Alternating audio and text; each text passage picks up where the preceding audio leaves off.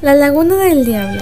Cuenta la historia que había un indio que llegó a pulpería y al no tener dinero para pagar dejó ídolos de oro y plata. Volvería en dos meses. El dueño del lugar habló con un cura.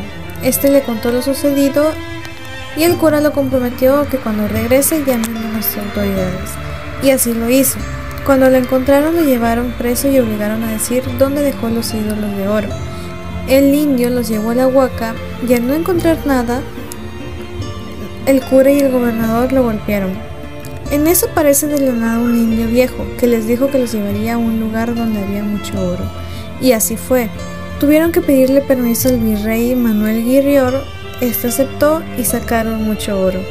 Luego el indio viejo les dijo que había mucha más riqueza, y estos como eran muy ávaros, querían más.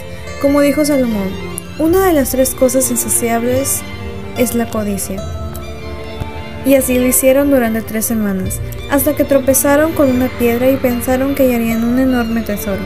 El anciano mientras tenía una sonrisa burlona. Al lograr romper el muro se sintió un, un, fuerte ruido subterráneo y entró una gran masa de agua. El indio desapareció y los pobladores creen que la laguna de Chulumani es obra del diablo para burlar la avaricia de los hombres.